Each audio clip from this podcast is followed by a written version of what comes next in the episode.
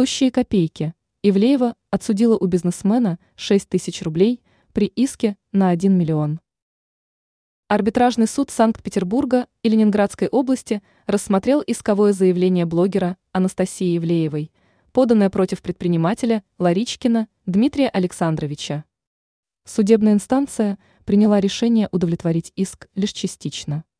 Так, суд постановил взыскать с бизнесмена Ларичкина в пользу Анастасии Ивлеевой 6048 рублей неустойки и 133 рублей в возмещение госпошлины, о чем рассказывает РИА Новости.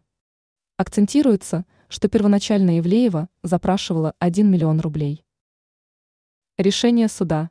В настоящий момент не информируется суть претензий блогера к предпринимателю. Как сообщают определенные средства массовой информации, Ивлеева намеревалась отсудить компенсацию у мебельной фирмы.